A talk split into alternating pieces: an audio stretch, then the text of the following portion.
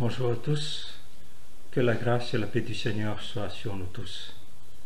C'est une joie de nouveau de pouvoir euh, nous retrouver tous ensemble euh, ce dimanche matin, pas comme d'habitude dans le lieu de culte, mais par Internet. Nous savons tous la raison, c'est à cause de la situation qu'il y a dans notre Église. Alors avant de commencer, je vous invite à vous incliner dans la prière. Seigneur notre Dieu, notre Père, nous te louons te bénissons parce que tu es le Dieu d'amour, tu es le Dieu qui nous parle jour après jour. Ainsi, au travers de cet outil, Seigneur, parle dans mon cœur et parle dans le cœur de tes fidèles aussi qui sont en train d'écouter ce message. Et tu nous inspires, Seigneur, et que nos cœurs soient vides, prêts à recevoir ce que tu as à nous dire. Pour la gloire de ton Saint-Nom Jésus, nous t'adressons cette prière. Amen. Nous connaissons tous la place de la prière dans nos vies et on ne la répétera jamais assez. Nous avions eu l'occasion de vivre tout un week-end avec ce thème il y a quelque temps de cela et combien on était émerveillés, combien on avait apprécié l'enseignement dispensé par ce couple serviteur. C'est vrai, c'est une recommandation de notre Seigneur Jésus-Christ, la prière, que nous ayons vraiment une vie de prière, mais nous réalisons aussi combien elle est importante dans la vie du chrétien, dans la vie de l'Église, comme chez nous avec la mise en place du ministère de l'intercession. Jésus voulait à ce que nous prions sans cesse. D'ailleurs, nous reconnaissons tous que son ministère était baigné dans la prière pour montrer la communion intime avec le Père, mais aussi surtout face à des grandes décisions qu'il allait prendre, comme c'était le cas avec le choix des douze disciples. Et Paul aussi n'est pas en reste quand il a encouragé les Thessaloniciens et que nous pouvons prendre le nôtre aussi, prier sans cesse dans 1 Thessaloniciens 5, 17. L'événement mondial de ces derniers mois aussi nous ont poussé à prier avec la propagation du Covid-19. Vraiment, nous pouvons constater la grande mobilisation mondiale, vraiment, dans chaque pays, dans chaque église, dans chaque foyer, même dans certains cercles restreints de chrétiens qui priaient ardemment pour leur pays respectif. Vu la gravité de la situation, eh bien, les dirigeants de chaque pays travaillent d'arrache-pied afin de faire face à cette pandémie et doivent prendre des décisions délicates et qu'il faut reconnaître qui ne sont pas toujours faciles à prendre puisque cela y va de la vie de la nation et de tous les citoyens. Et c'est là que nous, en tant qu'enfants de Dieu, nous devons prendre aussi notre responsabilité, qui est de prier pour nos dirigeants, comme Paul nous le recommande dans son épître 1 Timothée 2, 1 et 2, qui dit ceci, Je recommande en tout premier lieu que l'on adresse à Dieu des demandes, des prières, des supplications et des remerciements pour tous les hommes, que l'on prie pour les rois, pour tous ceux qui sont au pouvoir, afin que nous puissions mener à l'abri de toute violence et dans la paix, une vie qui exprime dans tous ses aspects notre attachement à Dieu et qui commande le respect ce que dit la version Semeur. Alors, au départ, on peut dire c'est assez vague, mais pour tous les hommes, mais n'empêche, cela ouvre notre horizon aussi, pas seulement nos connaissances que nous devons prier au sein de nos quatre murs seulement, mais bien au-delà. C'est comme si Paul veut élargir aussi notre champ de prière. Alors, s'il est dit pour tous les hommes, est-ce que cela exclut les femmes? Non, je ne le pense pas parce qu'avec la version malagasy et en anglais, il est dit pour tout le monde. Mais c'est encore mieux avec le Bible français courant qui dit priez pour tous les êtres humains, sans exception. Mais ce n'est qu'après que la recommandation de Paul est plus précise, quand il disait pour les rois et pour ceux qui sont au pouvoir, qui nous gouvernent. J'imaginais bien la réaction des Juifs de l'époque en entendant cela. L'invitation à prier pour les rois et d'autant plus remarquable que c'était Néron, connu par sa cruauté, qui était empereur à cette époque-là. Et justement, au moment où Paul écrivait cette lettre, la menace de persécution contre l'Église et contre les chrétiens était toujours là, elle planait toujours sur la vie des fidèles, disciples du Seigneur. D'ailleurs, lorsqu'il avait la grande incendie de Rome en l'an 64, il accusait les chrétiens d'être à l'origine du désastre. Ce qui fait que la persécution a éclaté contre les chrétiens dans tout l'Empire romain. Non seulement ils étaient privés de certains privilèges sociaux, mais ils ont été publiquement massacrés, brûlés ou livrés en pâture aux animaux sauvages. face à de telles situations, on aurait tendance à oublier de prier pour les autorités, ou carrément, je dirais même, on n'a plus envie de prier pour eux. Et pourtant, Paul le rappelle ici, et justement, dans le but à ce que nous menions une vie paisible. Je me suis dit, c'est comme si Paul avait déjà entendu le sermon sur la montagne, qui dit ceci, vous avez appris qu'il a été dit, tu aimeras ton prochain et tu haïras ton ennemi. Mais moi, Jésus a dit, je vous le dis, aimez vos ennemis, bénissez ceux qui vous maudissent, faites du bien à ceux qui vous haïssent, priez pour ceux qui vous maltraitent et qui vous persécutent. Eh ben, c'est exactement le cas ici. En quelque sorte, c'est comme une révolution, ce que disait le Seigneur Jésus-Christ. C'est révolu l'adage, œil pour œil, dent pour dent, mais il nous appelle ici à prier. Alors, voulons-nous être des disciples de Jésus? Voilà ce que les chrétiens doivent faire. Pas une option, mais un impératif vraiment. Aimer, bénir, faire du bien, prier, et cela à l'endroit de nos prochains. Et nous pourrions poser la question, mais qui est notre prochain? Eh bien, tout ce qui nous entoure, et il pourrait même que ce soit aussi nos ennemis, les personnes que nous n'aimons pas. Mais ce qui nous concerne ce matin, c'est sur ce que Paul dit aux gouvernants et aux dirigeants. Que l'on prie pour les rois, pour tous ceux qui sont au pouvoir, afin que nous puissions mener à l'abri de toute violence et dans la paix une vie qui exprime dans tous ses aspects notre attachement à Dieu et qui commande le respect. Alors ce matin, j'aimerais parler d'un roi. Vous pensez peut-être de qui je vais parler.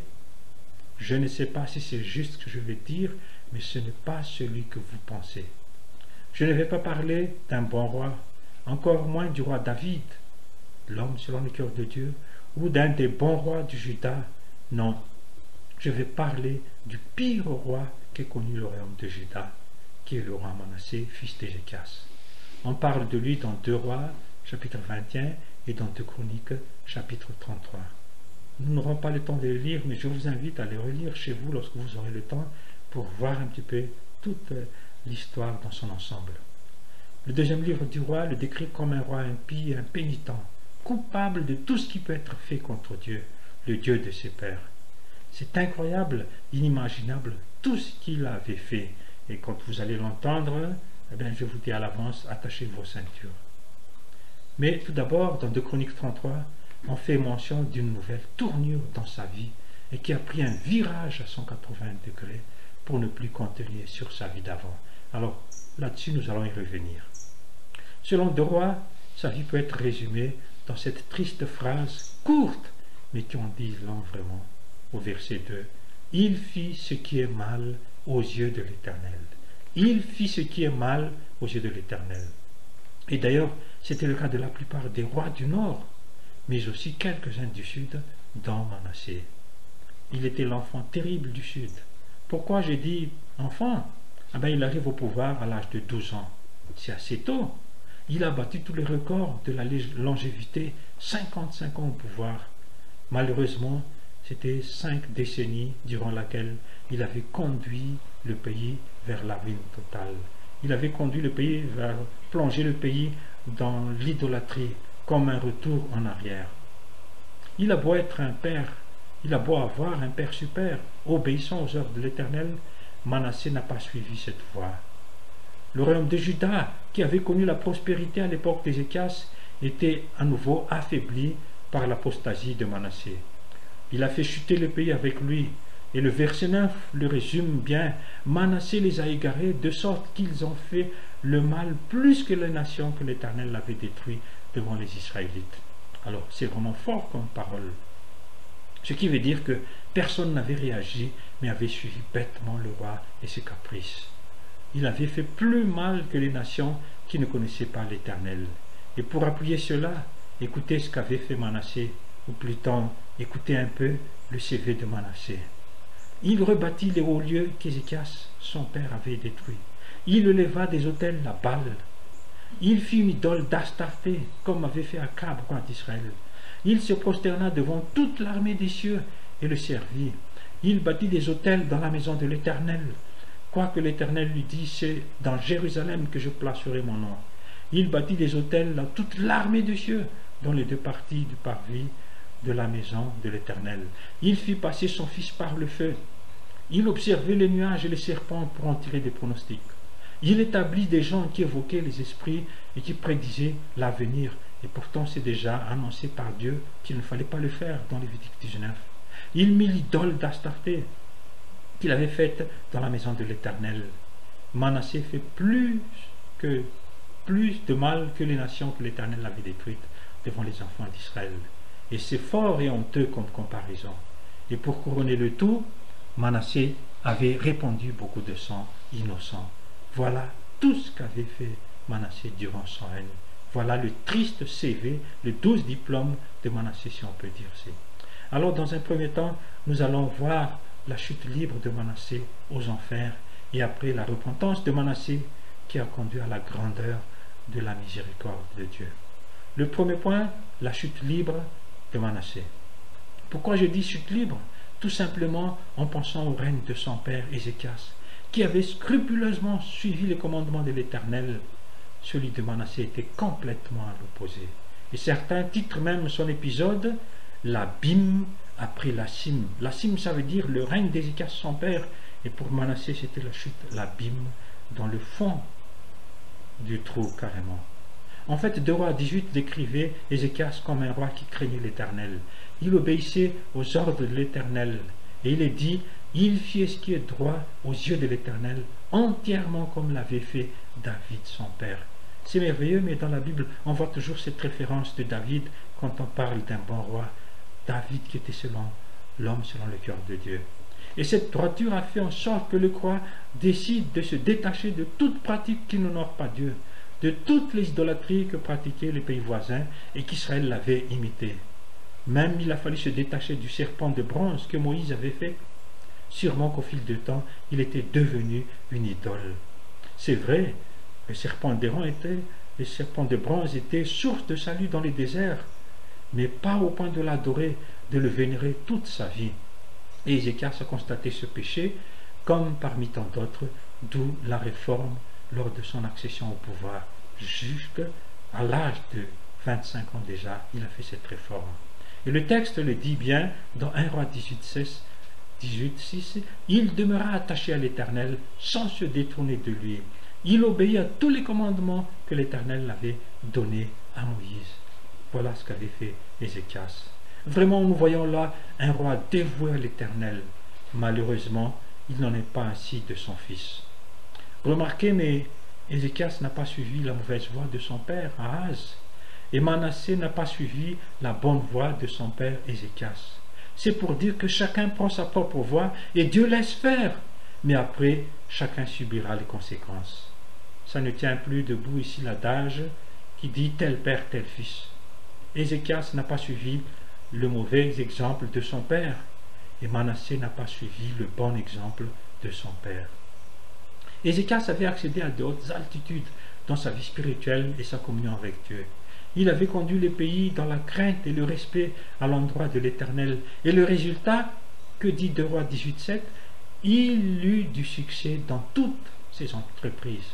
Exactement l'accomplissement de la recommandation de la part de Dieu à l'endroit de Josué quand euh, il allait prendre en main la destinée du peuple et de le conduire dans la terre promise, vers la terre promise.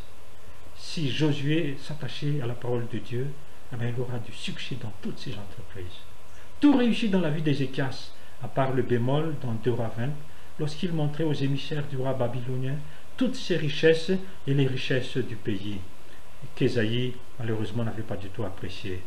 C'était une maladresse qu'elle écoutait cher au roi et à son peuple.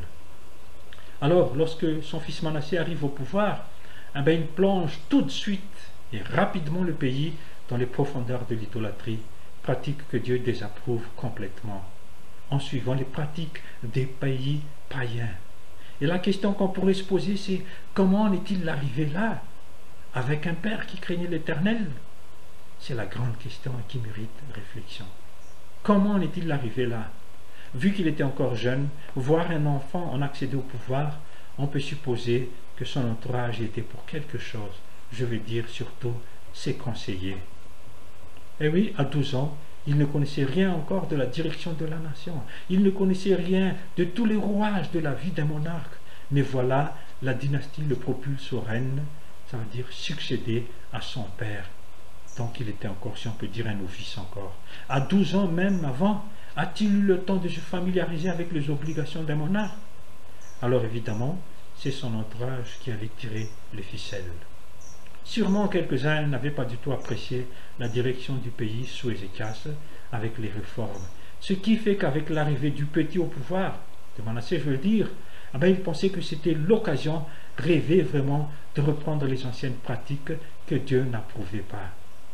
Ainsi, dès le départ, eh le règne de Manassé a pris la mauvaise direction, la mauvaise voie, comme les boutons d'une chemise.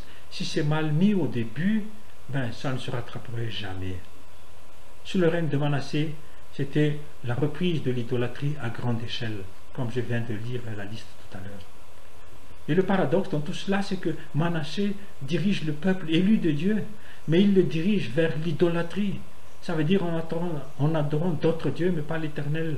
Au lieu de suivre les commandements de l'éternel Dieu, eh bien, il a suivi les autres dieux des différentes nations. Et le comble dans tout cela, c'est qu'il agissait plus mal que tous les rois d'Israël et de Juda qu'il avait précédés. Et pour enfoncer le clou, Dieu clame haut et fort, Manassé et le peuple ont fait le mal plus que les nations que l'Éternel avait détruites devant l'Éternel, devant les Israélites. C'est vraiment une honte, une forte comparaison. Alors, cela me fait penser un peu à notre pays, Madagascar. Un pays où pullulent partout les lieux de culte, toujours remplis à rabord à chaque culte, deux, voire quatre services le dimanche, mais le pays est toujours plongé dans l'idolâtrie.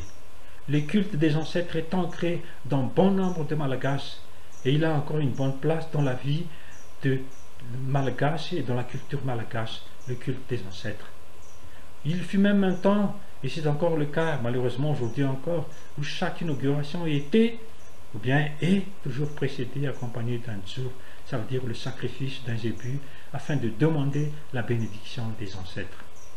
Une fois même, en rentrant des vacances, nous sommes passés dans une résidence secondaire d'un ancien dirigeant parce qu'on peut la visiter. Et là, le gardien nous a montré l'endroit où on faisait régulièrement des sacrifices. Vous savez, le problème au Madagascar, c'est qu'on mélange facilement la foi chrétienne et le culte des ancêtres.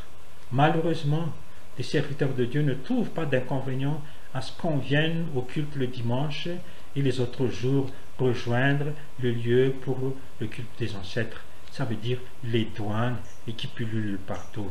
Et justement, en rentrant de l'enterrement hier, je suis passé par à la eh bien juste au beau milieu du village de la Sour, je vois un coin de rue le nom d'une douane. Ça veut dire que là, les gens aussi viennent adorer, prier les ancêtres. Est-ce que vous savez que les deux cultures indétrônablement de Madagascar, vous savez qu'ils sont? Eh bien, Ce sont le retournement des morts, culte des ancêtres, et le tournement des vestes de nos politiciens. Mais je reviens maintenant à Manassé à propos des conseillers. Souvenons-nous de Roboam, le fils de Salomon, dans un roi 12.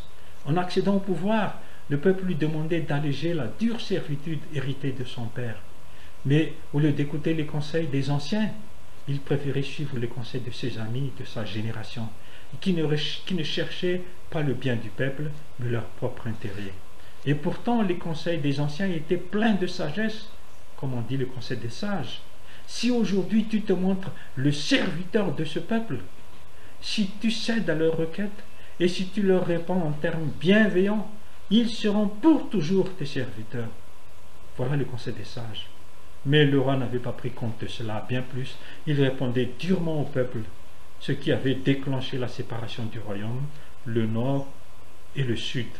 Et c'est dommage, fort dommage qu'on soit arrivé là. En fait, la Bible dit, et c'est là où on voit la souveraineté de Dieu, dans un roi 12, 15, il est dit, le roi refusa donc de tenir compte des revendications du peuple, car l'Éternel dirigeait le cours des événements pour accomplir ce qu'il avait annoncé à Jéroboam, fils de Nébat, par l'intermédiaire d'Aïa de Silo. Là, ça montre vraiment la conséquence de la désobéissance, de Salomon. Eh bien, le royaume sera divisé et il ne sera qu'une partie seulement pour son fils, mais l'autre partie pour son serviteur Jéroboam. Et c'est là où on voit la place et le rôle de l'entourage des dirigeants, comme les rois ou les présidents. Malheur au pays où les conseillers ne cherchent que leur propre intérêt, mais pas celui du peuple. Ou malheur aux conseillers qui conseillent mal, mais pas pour le bien. C'est vrai, il y a des bons conseillers, mais il y en a aussi de mauvais conseillers. Je viens de souligner le cas de Roboam, entouré de mauvais conseillers. Et ces gens aussi ont un rôle à jouer dans la direction du pays, d'avoir une bonne influence auprès du roi ou du président, ou de se laisser influencer sans réagir. Je me rappelle de cette demande des serviteurs de Dieu, quelques pasteurs évangéliques avec d'autres pasteurs encore, mais bien, qui demandaient à être, à ce qu'il y ait parmi les conseillers du président aussi des pasteurs ici de tendance vraiment évangélique, des pasteurs qui n'ont pas du tout leur recherche d'intérêt personnel et qui n'ont même pas besoin de rémunération, mais de pouvoir conseiller le président dans la direction du pays. Et je crois que c'est tout à fait une bonne chose. Alors imaginons le pays un peu plongé dans l'idolâtrie pendant 55 ans. C'est difficile de remonter la pente, mes amis. Et tôt ou tard aussi, tout cela aura une conséquence. Eh bien, c'est ce qui va se passer exactement dans les versets 10 à 15. Il est dit ceci. Alors l'Éternel parla en ces termes par ses serviteurs les prophètes. Parce que Manassé, roi de Juda, a commis ces abominations, eh bien, je vais faire venir sur Jérusalem et sur Juda des malheurs qui étourdiront les oreilles de quiconque en entendra parler. J'étendrai sur Jérusalem le cordeau de Samarie et le nouveau de la maison d'Akab. Et je nettoyerai Jérusalem comme un plat qu'on nettoie et qu'on renverse sens dessus dessous après l'avoir nettoyé.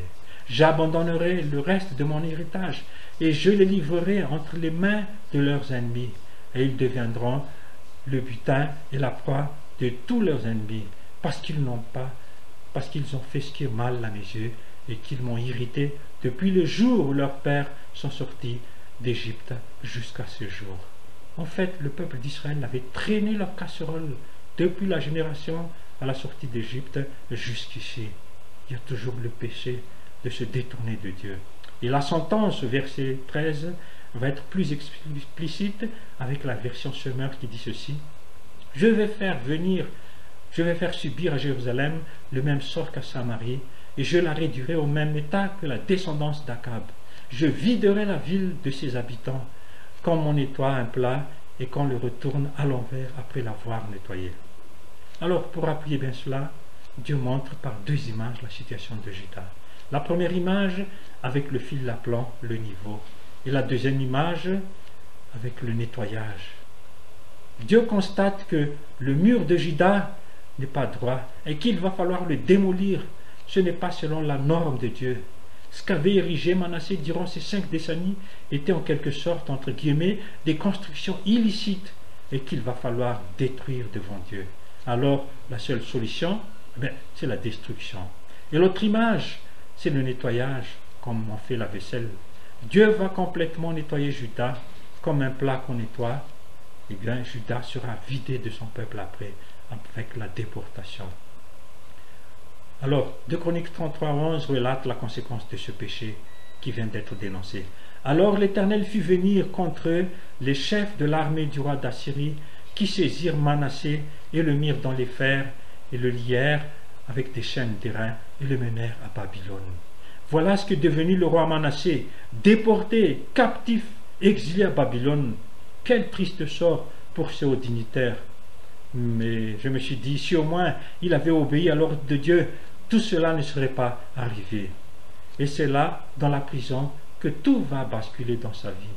Ce qui nous amène au deuxième point, la repentance de Manassé. Il est dit au verset 12 et 13, Lorsqu'il fut dans la détresse, il implora l'Éternel son Dieu, il s'humilia profondément devant Dieu de ses pères, et il lui adressa ses prières, et l'Éternel, se laissant fléchir, exauça ses supplications, et le ramena à Jérusalem dans son royaume, et Manassé reconnut que l'Éternel est Dieu. Il arrive où l'histoire le prouve que la prison peut devenir un lieu de réflexion, un lieu de changement. Dieu n'est jamais à court d'idées pour toucher la vie de chacun. Souvenons-nous le cas de Onésime, serviteur de Philemon, qui avait rencontré Paul en prison, et c'était là le tournant de sa vie, un changement radical, que Paul était même prêt à le cautionner devant Philemon. Le temps passé en prison n'a pas été un temps perdu inutile pour lui, mais un temps qui va apporter une nouvelle vie à Onésime. Ce sera un nouvel Onésime maintenant, pas comme celui que connaissait fidèlement auparavant. Celui qui s'est enfui de lui, c'est il va retrouver un frère, plus un esclave. N'en doutant pas, chers amis, mais beaucoup de gens avaient rencontré le Seigneur en prison, ou bien aussi celui avait été le début d'un processus de changement radical. On connaît aussi l'histoire de cet Américain, Charles Colson, conseiller spécial du président Nixon, et qui était impliqué dans les affaires scandaleuses de Watergate en 1973. C'était une affaire d'espionnage politique de haut niveau, et ce qui l'a conduit en prison. Et là, Dieu a sûrement fait son œuvre dans sa vie, mais en sortant du prison, il a retrouvé la foi chrétienne. Mais son cheminement avec Dieu ne s'arrêtait pas là. Après son incarcération, eh ben, il s'est senti conduit par Dieu à honorer une promesse qu'il avait faite de se souvenir de ses co-détenus et de leurs familles. Eh bien, cette promesse est devenue une réalité avec la création de l'œuvre Prison Fellowship, qui est la plus grande famille de ministères pénitentiaires au monde. Cette œuvre merveilleuse, eh bien, sachez-le, a débuté en prison. Pour Manassé, son séjour en prison n'était pas un reste aussi. Il n'a pas été vain, ce sera le déclic dans sa vie. Je dirais que sa situation vécue en prison était comme une deuxième songe que Dieu lui avait accordée pour se repentir. Durant sa royauté, il ne sentait nul besoin de se repentir de tous ses actes, encore moins d'invoquer Dieu. Mais une fois en prison, dans un cachot sombre, sans lumière, il est rentré en lui-même comme le fils prodigue. Il a beau être roi, voilà ce qu'il est devenu maintenant. Il fait ce qu'il n'avait jamais fait, c'est de prier Dieu. Et là, dans sa prison, Manassé va enfin réfléchir, s'humilier et se frapper la poitrine comme le publicain dans Luc 18, 13. En fait, Manassé reconnaissait son état pécheur et il le confessait devant Dieu. Alléluia, Amen, c'est quelque chose de merveilleux. En prison, Manassé n'avait plus aucune issue que de se tourner vers Dieu, le Dieu dont il avait bafoué les recommandations. Il ne voulait rien savoir de Dieu en réunion, mais là en prison, il a besoin de Dieu. Il était le seul recours pour lui. Et chose merveilleuse, Dieu ne l'a pas rejeté du tout. Cet épisode nous révèle que même dans les pires situations, un nouveau commencement en Dieu demeure possible. Comme disait le chant, repartir à zéro. Un départ, un nouveau départ est toujours possible. Et là, on mentionne qu'il avait adressé une prière à Dieu dont on ne connaissait pas le contenu. Le texte sacré ne révèle pas cette prière, mais par contre, une chose est sûre, son effet est là, la repentance et la restauration de Manassé. Dans sa détresse, Manassé implore la miséricorde du Dieu d'amour, qui se laisse fléchir par sa prière. Cela, cela nous montre l'immense miséricorde de Dieu envers le renégat repentant. Non seulement Dieu l'arrache à son infortune et à sa captivité, mais il lui redonne aussi son trône. N'est-ce pas merveilleux vraiment ce plan de Dieu merveilleux? S'il a une œuvre grandiose de changement comme cela, c'est que quelque part, sûrement des prières étaient montées vers Dieu pour qu'il accepte de fléchir. Et ici, c'est la prière de Manassé qui va transformer sa vie. Et Dieu peut le faire aussi dans la vie de n'importe qui, si des prières faites par ses enfants montent vers lui. En tout cas, pour Manassé, sa prière avait un effet bénéfique dans tous les domaines de sa vie. Il avait retrouvé la royauté, mais il avait retrouvé aussi une nouvelle manière d'agir il allait réparer les torts qu'il avait faits en enlevant les dieux étrangers. En d'autres mots aussi, on peut dire, il fait disparaître ce qui avait été construit et il fait construire ce qui avait été détruit. N'est-ce pas formidable le changement dans la vie de Manassé? Et pour couronner le tout, il appelle le peuple de Juda à servir l'Éternel, le Dieu d'Israël, le Dieu de ses pères, chose qu'il n'avait jamais fait auparavant. Ce qui veut dire que le sacrifice en l'honneur de l'Éternel reprenne de plus belle dans toute la ville de Juda voilà le changement réel vraiment. En un mot, Manassé redonne vie à Jérusalem en érigeant portes et murailles, mais aussi et surtout la restauration du culte en l'honneur de l'Éternel. Nous pouvons dire qu'en dépit de tout, un acte de repentir sincère peut fléchir Dieu, même si son jugement a déjà commencé, c'est pour dire que la grâce divine n'est jamais épuisée. Bien, chers amis, tout cela nous amène à dire que la prière, les prières qui montent vers l'Éternel, n'est jamais, ne sont jamais de vaines prières, mais des prières qui arrivent au pied de son trône. L'exemple de Manassé est un exemple parmi tant d'autres où Dieu touche les cœurs des dirigeants. J'en reviens maintenant à l'exhortation de Paul qui est de prier pour les dirigeants, quels qu'ils soient, parce que lui-même il rajoute encore dans Romains 13, verset 1, il dit que tout homme se soumette aux autorités supérieures, car il n'y a pas d'autorité qui ne vienne de Dieu, et celles qui existent ont été mises en place par Dieu. Toute autorité vient de Dieu. Ainsi, mes chers et sœurs, il est de notre devoir du chrétien de les porter en prière, même si nous les portons difficilement dans nos cœurs. De les porter en prière, même si nous les portons difficilement dans nos cœurs. Souvent, à cause de la politique, non seulement les gens sont divisés, et on les comprend, mais quand cela touche les enfants de Dieu, c'est impensable, incompréhensible. Et je m'adresse à moi-même dans ce message.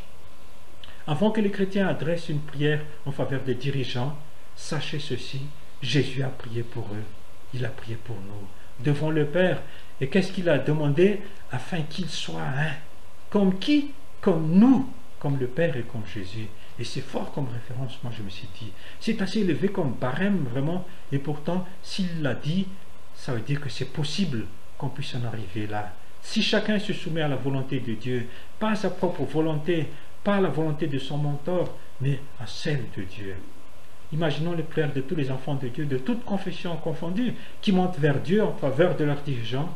Vraiment, moi je me suis dit, les cloisonnements seront brisés, bannis à jamais. Ils ne sont pas parfaits, nos dirigeants.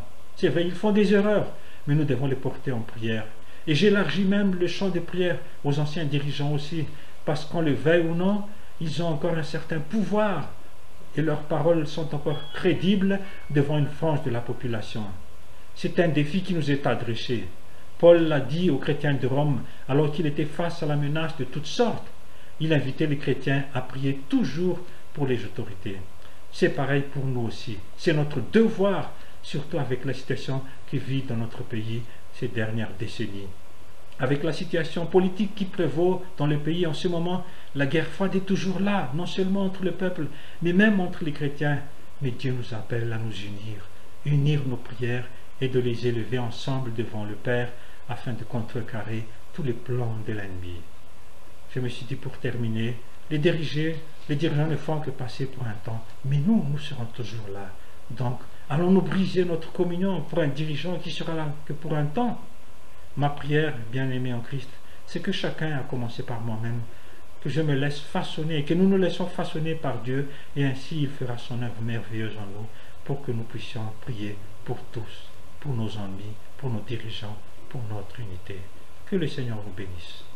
Amen.